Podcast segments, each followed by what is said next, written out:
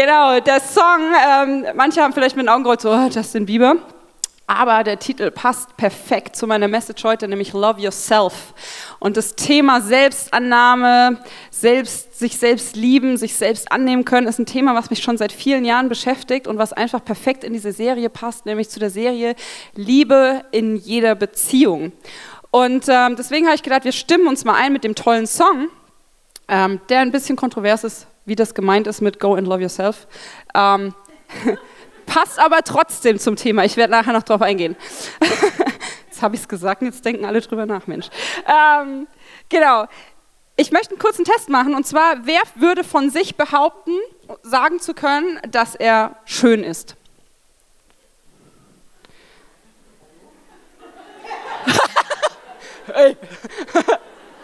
okay.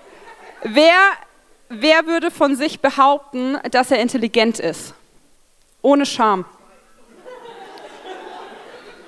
Nein, das sind viel, das ist voll gut. Nein, ich finde das voll gut. Es sind nämlich viel mehr, als ich erwartet habe. Aber es sind auch viele Hände unten geblieben.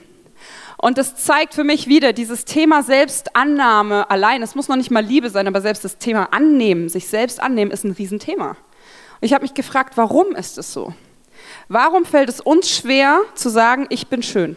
Ich habe ein Video mitgebracht, was, finde ich, eine kleine Erklärung zeigt, was das Problem sein könnte. Das ist unsere Welt. Plakate und Bilder, die wir sehen, und es spricht hauptsächlich vielleicht uns Frauen an. Es gibt so ein Video übrigens auch mit Männern. Da werden die Muskeln richtig schön nochmal rausgeholt. Das ist so ein kleiner, schmächtiger Typ, der hat vielleicht so ein paar Muskeln. Hinterher wird mit ein bisschen Retusche, sieht der aus wie der beste Superman überhaupt.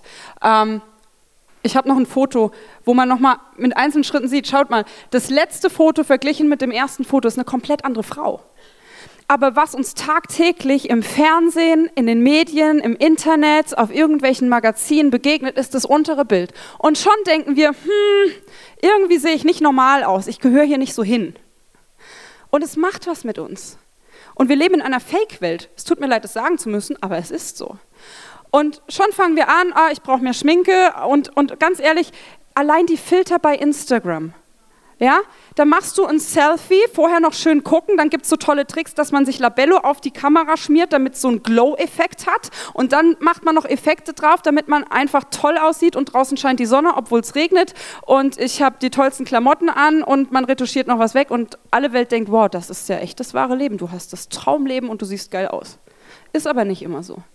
Und es gaukelt uns was vor und es bewirkt, dass wir uns selber nicht mehr annehmen können, weil dann schaue ich morgens in den Spiegel und denke, boah, das geht gar nicht. Und schon macht das was mit mir und der Tag ist gelaufen. Dann hole ich die Schoko, dann gehen wir shoppen, dann habe ich wieder Schminke im Gesicht und ist wieder alles gut. Aber dieses, dieses, dieses sich selbst annehmen und selbst in den Spiegel schauen und sagen, wow, da hat Gott aber echt ein Meisterstück vollbracht. Das, das passiert kaum noch, das kriegen wir nicht mehr hin.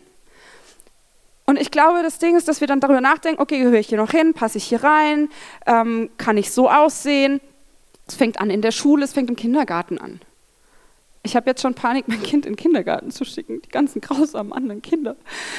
Ja, da wird verglichen, da wird gemobbt, oder oh, du hast den Pulli nicht. Das war bei mir damals in der Schule auch so, oder oh, du hast nicht die coolen Klamotten an und, und, und ich brauche aber eine Helly Hansen Jacke, die 250 Mark kostet und dann brauche ich noch Buffalos, die 250 Mark kosten und dann bin ich cool und dann bin ich in. Und wir haben das Gefühl, wir gehören nicht mehr dazu, wir haben das Gefühl, wir sind nicht angenommen und wir fühlen uns nicht mehr geliebt. Und das sind aber die Grundbedürfnisse, die jeder Mensch hat. Jeder von uns will sich angenommen fühlen und jeder von uns will sich geliebt fühlen. Und jeder von uns möchte dazugehören. Das ist in uns angelegt. Wir sind für Beziehungen geschaffen. Wir sind nicht für Isolation geschaffen. Wir wollen dazugehören. Wir wollen geliebt sein. Aber das Problem ist, dass man ganz oft dieses, dieses Liebesbedürfnis verwechselt. Wir brauchen Liebe, aber wir verwechseln das und schütten uns mit Zeug zu, was gar nicht Liebe ist.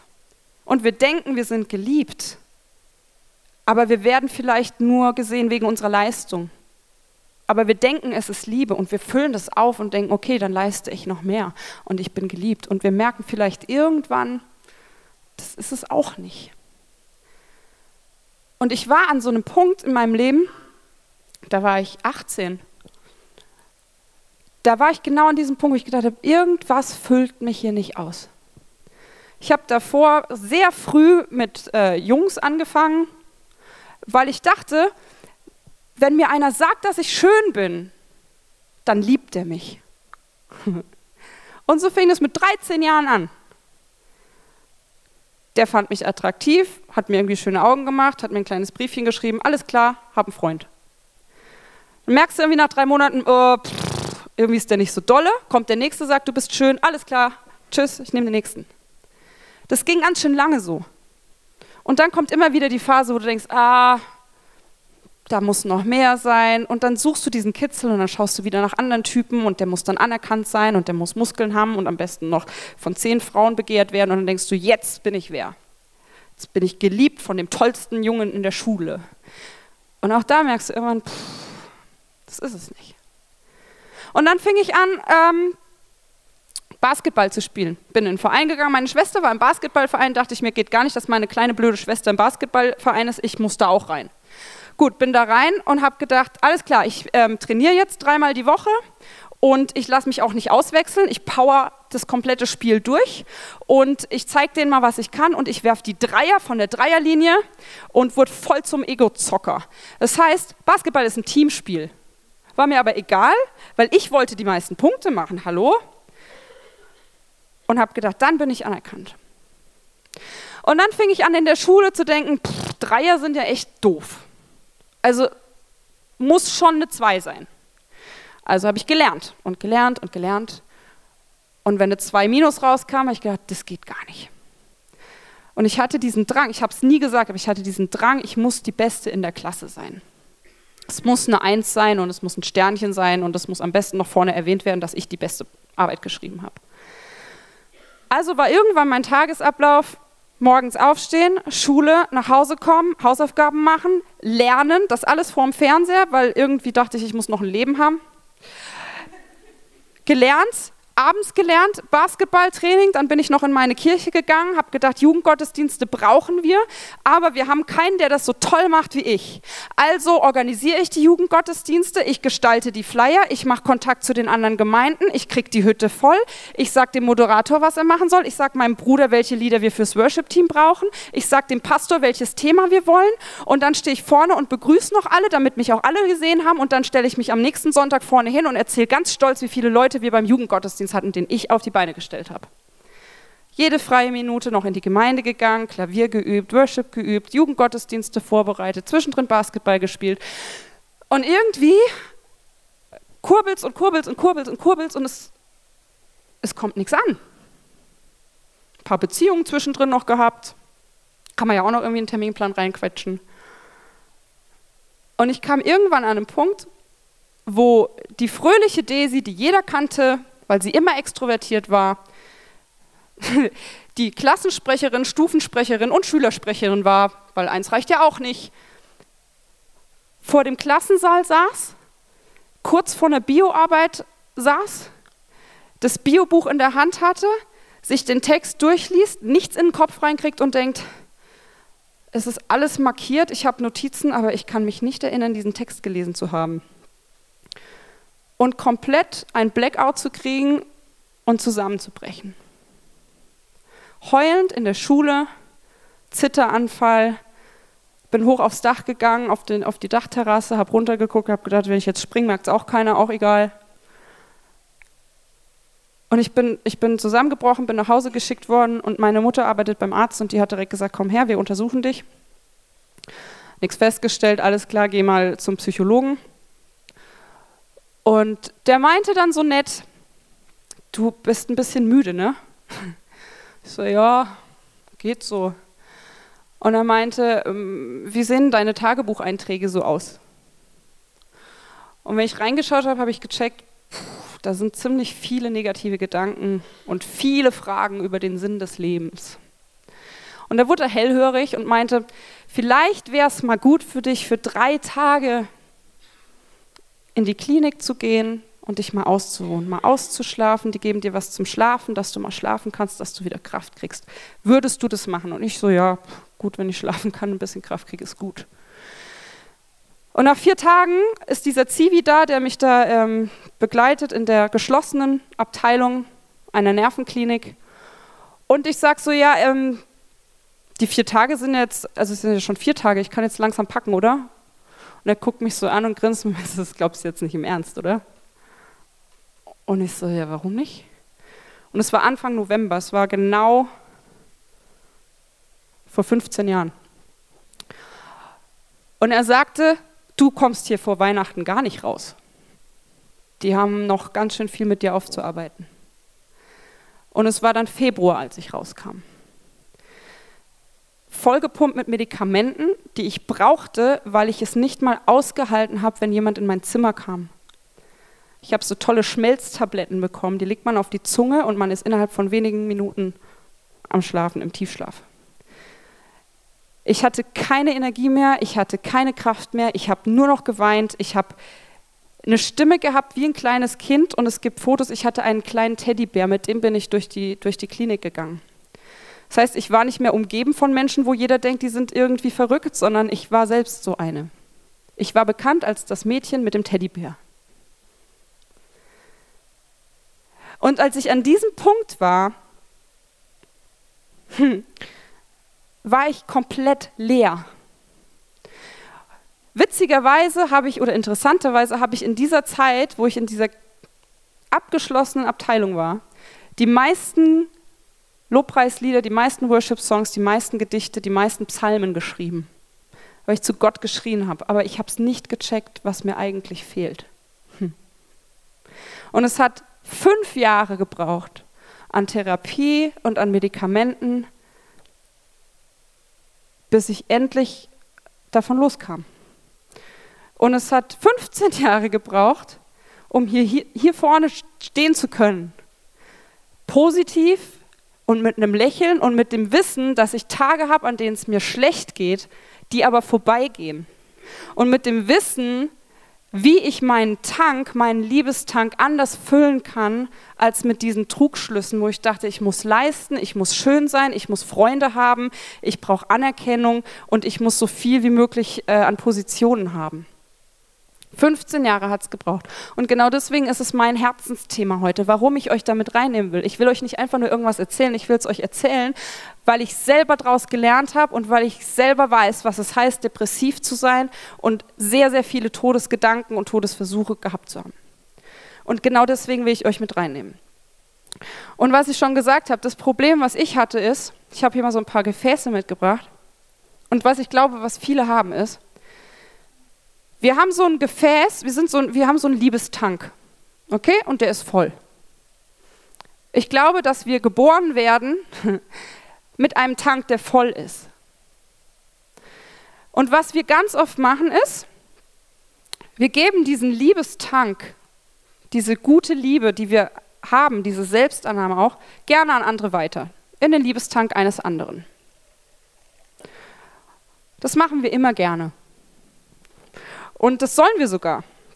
Weil es gibt eine Bibelstelle, wo Jesus sagt, in Matthäus 22, Vers 37, du sollst den Herrn, deinen Gott, lieben mit deinem ganzen Herzen, mit deinem ganzen Verstand und mit deiner ganzen, mit deiner ganzen Seele und mit deinem ganzen Verstand. Dies ist das erste und wichtigste Gebot. Und dann geht es aber weiter. Das zweite aber gleicht dem. Du sollst deinen Nächsten lieben wie dich selbst. Diesen Satz, du sollst deinen Nächsten lieben wie dich selbst, wer hat den schon gehört? Jeder. Musst du nicht mal die Bibel für lesen, hast du schon gehört. Und was ich glaube, was viele machen, ist genau das. Wir, wir sehen hauptsächlich diesen Satz, du sollst deinen Nächsten lieben wie dich selbst. Aber auch da machen wir einen Cut. Du sollst deinen Nächsten lieben. Machen wir. Wir geben unsere Liebe, unsere Anerkennung, unsere Wertschätzung an andere. Manche machen das so wie ich oft so, dass ihr Tank leer wird. Und was passiert? Diese Liebe, die wir hatten, füllen wir mit Dingen, die wir verwechseln mit Liebe. Weil wir wollen es ja irgendwie füllen. Also nehmen wir ein bisschen Leistung und wir füllen es rein.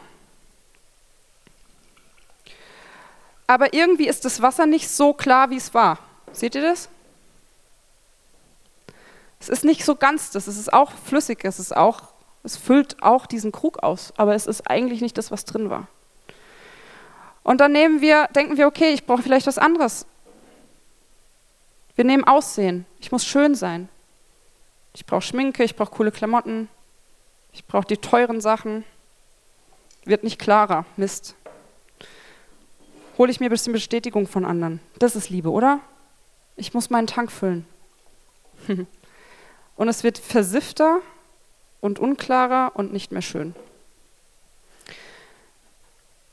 Und dieser Vers, der in der Bibel steht, Matthäus 22, ich glaube, dass das eigentlich der Knackpunkt von allem ist, wenn wir das Gesamte sehen. Und ich glaube, Jesus möchte damit uns ein paar Schritte mitgeben, wie wir es schaffen können, uns selber anzunehmen. Weil ganz ehrlich, wenn jeder von uns den anderen lieben würde wie sich selbst, so auf den anderen Acht geben würde wie auf sich selbst, den anderen so, ähm, den anderen so ernähren würde wie sich selbst, wenn er als Gast da ist, dem anderen das zuzusprechen, was er sich selber zuspricht, dann wären wir ein ganz schön armer Haufen. Weil es fällt immer leicht, andere zu ermutigen, anderen zu sagen, wie schön sie sind, anderen zu sagen, wie toll sie das gemacht haben, aber selber für sich zu sagen, ich stehe hier und ich weiß, ich bin ein wunderbares Geschöpf Gottes intelligent, begabt, erwünscht. Das kriegen die wenigsten hin. Es gibt Frauen, zu denen gehe ich hin und sage ihnen vollen Herzens, wie schön ich sie finde. Und der Blick geht nach unten. Na, man kann es nicht mal mehr annehmen, wenn es einer ernsthaft meint. Was ist das für ein Problem? Und, und wenn, wenn Jesus sagt, du sollst deinen Nächsten lieben wie dich selbst, dann ist es ein Knackpunkt den Nächsten lieben wie dich selbst. Das heißt, wir müssen eigentlich zurückspringen, das ist interessant. Jesus geht eigentlich selbstverständlich davon aus, dass du dich selbst liebst. Er hätte ja auch sagen können, du sollst den Herrn, deinen Gott lieben mit deinem ganzen Herzen, mit deiner ganzen Seele und mit deinem ganzen Verstand und du sollst dich selbst lieben. Macht er aber nicht. Er sagt, liebe deinen Nächsten, weil er davon ausgeht, wenn du Gott liebst, schaffst du es auch, dich selbst zu lieben schaffst du es auch, den anderen zu lieben. Und ich finde, das ist so ein bisschen das Prinzip wie im Flugzeug. Wer ist schon mal geflogen? Auch wieder alle. Gut. Dann kennt ihr folgende Szene von den tollen Flugbegleitern. Habt ihr es gehört? Bitte helfen Sie erst dann Kindern und anderen Fluggästen. Erst dann. Und die meisten denken jetzt, ja, pff, ich kann ja jetzt nicht nur mich wieder mich um mich selber kümmern. Ne? Also ich finde, das, das, das ist bei mir immer aufgestoßen, wie erst ich. Mein Impuls war, ich helfe dem anderen. Ich glaube, das haben die meisten den Impuls. nicht alle, aber die meisten. Und Jesus sagt hier aber genau dieses Prinzip. Erst du. Und dann kannst du den anderen helfen. Wenn ich Sauerstoff habe, wenn ich versorgt bin, habe ich die Kraft und die Energie, dem anderen zu helfen. Weil ganz ehrlich, was passiert, wenn zwei Leute da sitzen und beide versuchen sich schnell gegenseitig irgendwie die Maske aufzusetzen? Warte, ich helfe dir, nein, ich helfe dir, nein, ich helfe dir. Das ist so eine Christenkrankheit. Nein, du zuerst. Nein, du fliegst zuerst auf. Ähm, das ist aber genau das. Stellt euch das mal vor, da passiert nichts. Wenn, wenn ich versuche, dem anderen die Maske aufzusetzen und er mir und wir versuchen uns zu kloppen, wer jetzt zuerst dem anderen helfen darf, liegen wir irgendwann beide flach. Es macht Sinn zu sagen, erst du, versorg dich und dann kannst du dem anderen helfen. Und genau das ist das Prinzip, was Jesus uns eigentlich sagen will. Liebe deinen Nächsten wie dich selbst heißt, erste Voraussetzung, liebe dich selbst. Weil sonst passiert genau das hier. Wenn ich nicht auf mich achte und ich will dem Nächsten lieben, dann fülle ich den Tank auch mit Schwachsinn und werde wieder leer und hau mir wieder was rein, was ich nicht brauche. Und als es mir damals so schlecht ging, als, ich, als es mir damals so schlecht ging, war ich an einem Punkt, wo ich dachte, ich brauche einen Partner, ich brauche einen Mann, der mich liebt. Und ich habe genau das Gleiche wieder gemacht. Ich habe gedacht, wenn ich einen Partner habe, der mich liebt, dann ist mein Liebestank gefüllt. Was aber passiert wäre, ich hätte wenn mein Mann mich damals frühzeitig kennengelernt hätte, ich hätte ihn total mit meinen schlechten Sachen gefüllt und hätte sein gutes Wasser, seine gute Liebe, die klare Liebe, so aufgesogen, weil ich so durstig danach war, und er wäre leer zurückgeblieben. Das passiert leider ganz oft. Wir saugen den anderen aus, weil wir denken, der andere muss mir das geben, was ich brauche. Ganz ehrlich, so eine Beziehung ist zum Scheitern verurteilt. Weil was ich auch gelernt habe, ist, durch meinen Mann, Jesus sagt zuerst, liebe Gott. Das ist das erste Gebot. Was passiert, wenn ich jemanden liebe? Ich lebe in einer Beziehung.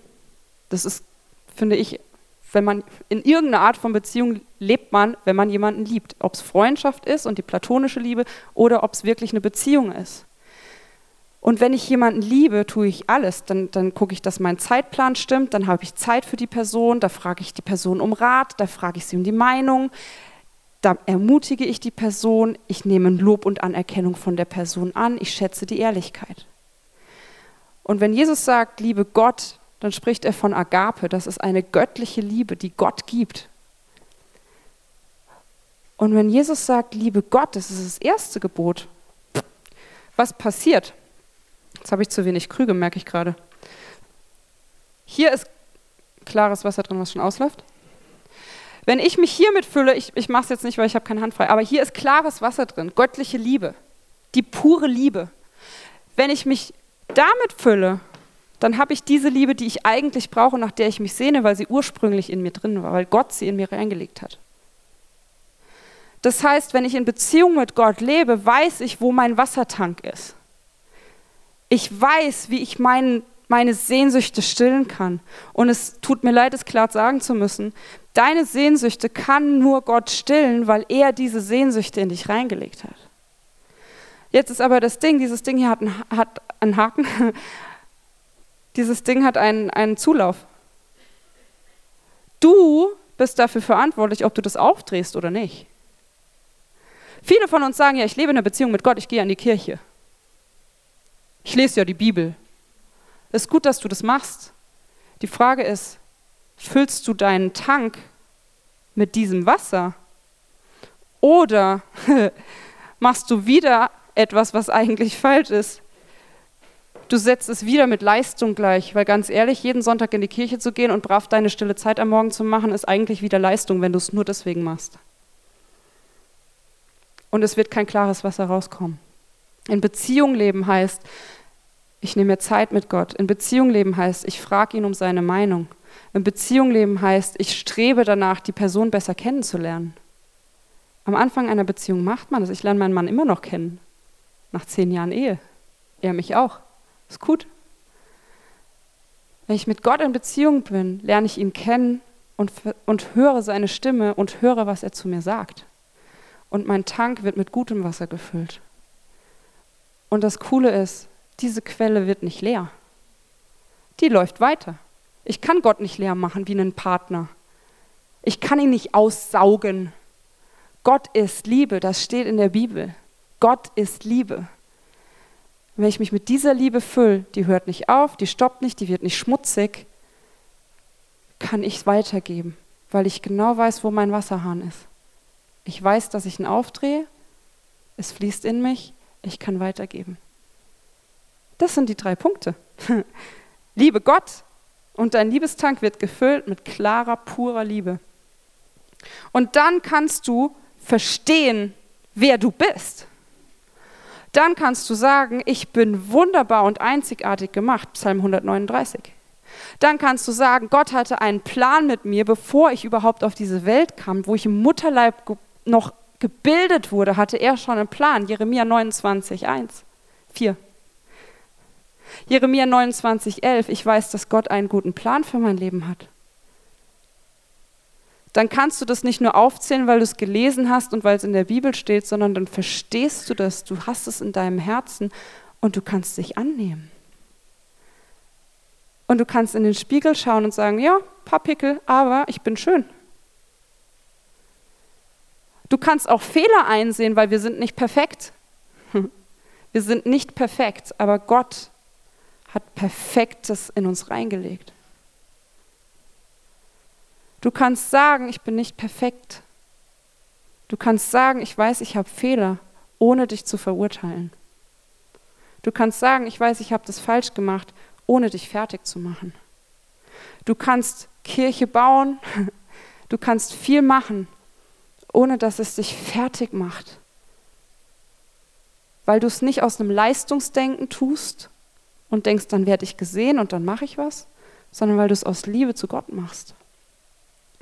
Liebe von Gott macht dich nicht kaputt. Und ich glaube, eine gesunde Beziehung zu Gott. Erstens, liebe Gott. Diese gesunde Beziehung zu Gott gibt dir einen vollen Liebestank, ermöglicht eine gesunde Beziehung zu dir selbst, weil du plötzlich ein neues Bild über dich selber hast. Und eine gute Beziehung zu dir selbst ermöglicht eine gute Beziehung zu anderen. Weil mein Mann, Nathanael, diesen Hahn aufgedreht hat, immer, hat unsere Beziehung funktioniert, als ich das nicht gemacht habe. Weil er war nicht abhängig von mir. Ich habe ihn ausgesaugt, ich habe seine Liebe so krass gebraucht, aber er hat nicht gedacht, ich muss mir die Liebe zurückholen von meiner Frau sondern er hat, je schwieriger es mit mir war, desto mehr Zeit hat er mit Gott verbracht, weil er wusste, wo die Quelle ist. Und durch ihn habe ich gelernt, was es heißt, okay, wenn ich ein Problem mit mir selber habe, darf ich nicht zu meinem Mann gehen und sagen, sag mir bitte zehnmal, wie schön ich bin, weil das wird mich nicht satt machen. Ich muss zur Quelle gehen. Und ich muss Gott bitten, mir zu zeigen, wie er mich sieht. Und Gott sieht mich nicht mit Fehlern. Gott sieht mich, Gott sieht die Fehler, aber er sieht mich nicht mit Fehlern als jemand, der schlecht ist, sondern Gott sieht mich mit liebenden Augen an. Und dann kann ich auch aushalten, wenn mir jemand sagt, boah, siehst du heute scheiße aus. Okay, ist deine Sichtweise. Kann ja auch sein, dass es nach außen hin so aussieht, aber es macht mich nicht kaputt wenn ich etwas tue, was vielleicht nicht ganz gelingt. Gut, mache ich das nächste Mal besser. Bin trotzdem einzigartig und wunderbar gemacht. Ich glaube, dass es so wichtig ist, dass wir das lernen. Weil Gott Liebe ist. Weil Gott sagt, wer in mir bleibt, der bleibt in der Liebe. Wir brauchen diese Liebe. Und vielleicht denkst du jetzt, ja super, ich dachte, du wolltest mir zeigen, wie ich mich selber lieben kann. Die Antwort ist, liebe Gott. Du wirst, du kannst alles versuchen. Aber wie gesagt, ich habe es selber erlebt. Ich werde nicht satt. Du wirst nicht satt. Du wirst nicht satt von Süchten, du wirst nicht satt von Prestige, du wirst nicht satt von Statussymbolen, du wirst nicht mal satt durch deinen Job. Du wirst satt, weil du dir Essen leisten kannst, aber du wirst, deine Seele wird nicht satt. Und wenn Jesus sagt, liebe Gott mit deinem ganzen Herzen, mit deiner ganzen Seele, mit deinem ganzen Verstand, im Urtext heißt Seele Nefesh, das ist das hebräische Wort für Seele und eigentlich heißt es Schlund oder Rachen oder Kehle. Aber das jüdische Verständnis ist, dass dein Leben mit jedem Atemzug hier sitzt. Das heißt, Jesus sagt eigentlich, hey, lebe Gott mit deinem ganzen Leben. Liebe Gott mit deinem ganzen Sein. Liebe Gott mit deinem Denken. Liebe Gott mit dem, was du bist. Und dann kannst du deinen Nächsten lieben wie dich selbst. Die Band kann auf die Bühne kommen. Ich wünsche dir so sehr, dass du nicht da landen musst, wo ich gelandet bin und so lange kämpfen musstest, bis du es verstanden hast und die harte Schule lernen musst. Es hat auch 15 Jahre gebraucht, bis ich diese Geschichte öffentlich erzählt habe, weil es mich zu lange fertig gemacht hat. Ich zu lange an früher gedacht habe. Es war nicht schön, es war eine echt harte Zeit. Keine tollen Sachen, die ich gesehen und erlebt habe. Es ist kein schönes Gefühl, schwach zu sein. Aber genau das habe ich gebraucht, um zu lernen, ich muss schwach sein, damit Gott stark sein kann. Und ich sage es dir ganz ehrlich, ich bin immer noch auf dem Weg. Und das werde ich wahrscheinlich den Rest meines Lebens sein, weil wir in dieser Welt leben und mit solchen Fake-Bildern vollgeschüttet werden. Und nicht nur mit solchen Bildern, auch mit Lügen wie, du brauchst das und das, um glücklich zu sein. Du hast kein Geld, wir geben dir Kredit, kauf dir, was du willst. Du wolltest schon immer auf die Malediven, hol dir einen Kredit und du wirst glücklich. Bau dir ein Haus und du wirst glücklich. Krieg fünf Kinder und du wirst glücklich. Ganz ehrlich, wir motzen immer. Keine Kinder, ich will Kinder. Kinder, oh, früher war es besser. Kein Partner, ich will einen Partner. Partner, oh, als ich Single war, war alles besser. Warum? Weil wir nie zufrieden sind, weil wir uns falsch zuschütten. Wenn du Single bist und du suchst einen Partner und du fragst dich, warum finde ich keinen Partner? Ich glaube, Menschen, die mit dieser Liebe gefüllt sind und sich selber annehmen können, sind sowas von attraktiv. Es gibt eine Geschichte, die erzähle ich ganz zum Schluss. War eine Frau, die hieß Brittany. Und die kam auf eine neue Schule und die kannte keinen. Und Valentinstag kam und es war Tradition an dieser Schule, dass zum Valentinstag die Jungs Rosen an die Mädels schickten. Kam mitten im Klassenzimmer jemand rein und sagte, ich habe eine Rose für Sonja von XY aus der 10. Klasse. Und dieses Mädchen hatte total Angst, weil sie kannte keinen, sie wollte aber angenommen sein, sie wollte wertgeschätzt werden. Sie dachte sich, boah, wenn ich jetzt die Einzige in dieser Klasse bin, die keine Rose bekommt, dann stehe ich echt doof da. Was hat sie gemacht? hat selber eine Bestellung aufgenommen, anonym, für 20 Rosen. Und der Valentinstag kam und alle dachten sich, boah, äh, jede Stunde kommt hier jemand rein und bringt ihr Rosen, die muss aber ganz schön beliebt sein. Und plötzlich hatte sie x Freunde. Hm. Alle wollten mit diesem Mädchen befreundet sein, weil die muss echt toll sein, wenn sie so viele Rosen bekommt. Es ist attraktiv, wenn du geliebt bist. Du bist attraktiv, wenn du Liebe in dir hast, weil du dich selber annimmst und du strahlst es aus. Kauf dir die richtigen Rosen. Hol dir das richtige Wasser. Und ich bin froh, dass ich das lernen durfte. Und auch wenn ich weiß, dass es schwer sein würde, wenn mein Mann nicht mehr da ist, ich will es mir nicht vorstellen. Aber ich möchte dann hier stehen können und sagen können, dass ich trotzdem weiß, wo mein Tank ist, weil meine Liebe und meine Annahme nicht von meinem Mann abhängig sind, so leid es mir tut. Es tut so gut, wie er mich liebt. Aber ich weiß, es ist nicht alles. Es ist ein Geschenk, dass ich meinen Mann habe. Aber Gott sagt ganz klar, stell mich an erste Stelle. Er hat nicht gesagt, lieb deinen Nächsten wie dich selbst und dann komme ich. Das erste und wichtigste Gebot ist, liebe Gott. Und ich wünsche dir, dass du das erfährst. Wir haben ein wunderbares Team, unser Face-to-Face-Team. Das heißt Face-to-Face, weil sie von Angesicht zu Angesicht zu dir stehen, aber auch vor Gott für dich. Wenn du Gebet brauchst, wenn du sagst, ich brauche diese Annahme, ich brauche diese Liebe, ich brauche einfach Gebet, ich brauche was, was mich segnet. Segen heißt etwas Gutes über jemanden aussprechen.